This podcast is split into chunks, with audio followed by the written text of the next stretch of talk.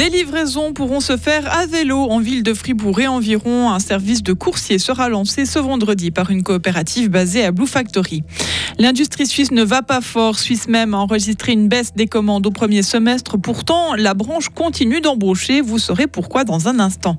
Et l'usine Cahier de Bro ravine au papy depuis 125 ans déjà. L'occasion de faire un point sur son avenir en fin de journal. Il y aura la météo aussi avec le soleil qui fait son retour aujourd'hui. Il fera jusqu'à 20 degrés. Euh, beau temps et température de plus en plus agréables ces prochains jours. Mercredi 30 août 2023. Bonjour Frédéric Antonin. Bonjour tout le monde. Un service de coursier à vélo voit le jour à Fribourg. Lancé par la coopérative Météor, ce service sera opérationnel dès vendredi dans la capitale cantonale et dans ses environs. Basé sur le site de Blue Factory, ces coursiers livreront des documents, mais aussi des marchandises plus volumineuses. Tout le monde peut y faire appel. L'idée est de proposer des prix raisonnables tout en assurant une rémunération correcte à ses employés. Mais ce n'est pas tout. Louise Philippe-Ossiane est l'une des membres de la coopérative Météor. L'idée de la coopérative, c'est aussi de permettre euh, de faire la promotion de valeurs sociales. On a une charte euh, qui affirme clairement qu'on a des ambitions euh, écologiques, bien évidemment, et sociales. Ça reste pas le but premier de la coopérative. Le but premier, c'est vraiment de pouvoir faire tourner ce service. Mais euh, ensuite, par ce service, bien sûr qu'on a l'ambition de pouvoir sensibiliser à l'importance du vélo en ville, de pouvoir créer aussi un emploi pour des personnes qu'on aurait besoin. Donc, c'est vraiment dans la philosophie de la coopérative. La coopérative Météor avait été récompensée en décembre dernier par la Fondation Carbone Free qui soutient des projets durables. Si vous circulez de Haute-Rive à Bulle avant de prendre l'autoroute direction le Valais demain matin, attendez-vous à des ralentissements. Groupe E organise un convoi exceptionnel pour acheminer un transformateur électrique haute tension jusqu'à Fiche dans le Haut-Valais. Long de 56 mètres et lourd de 220 tonnes, le convoi est composé d'un grand camion tractant une remorque suivi d'un camion qui le pousse.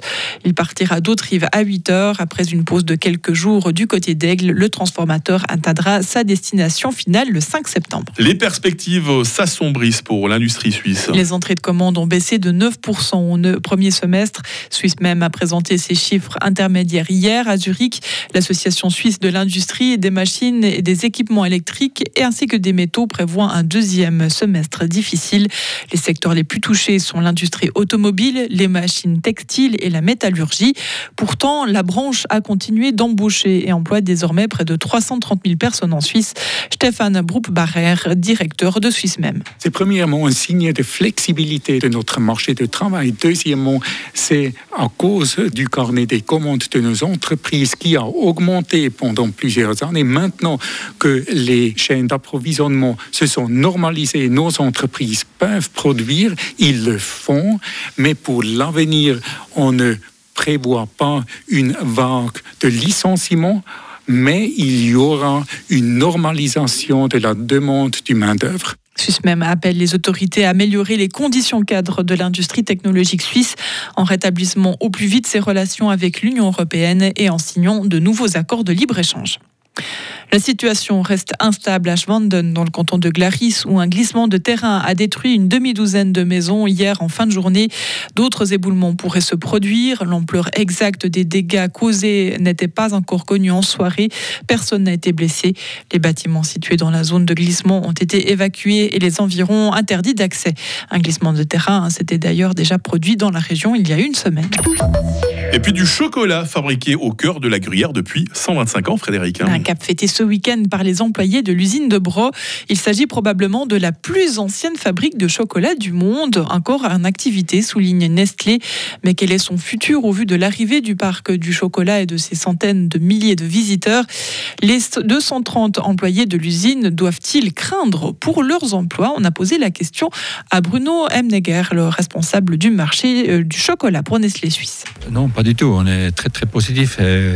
Nous sommes en train, commencé l'investissement de 9 millions sur site pour moderniser certaines lignes, aussi pour préparer l'arrivée du parc, mais on n'est pas du tout euh, en train de, freiner. Et surtout, c'est important, une fois que le parc est ouvert, c'est un site, pas un musée, euh, il n'y a pas d'activité. Non, justement, c'est important que l'activité continue. Les visiteurs peuvent voir les lignes et on, continue aussi avec les innovations. On vient de lancer une nouvelle tablette, euh, Crunchy Caramel, cahier, et on est positif pour le futur, sans doute. Une cinquantaine de producteurs de la région livrent leur lait à Bro pour le chocolat caillé.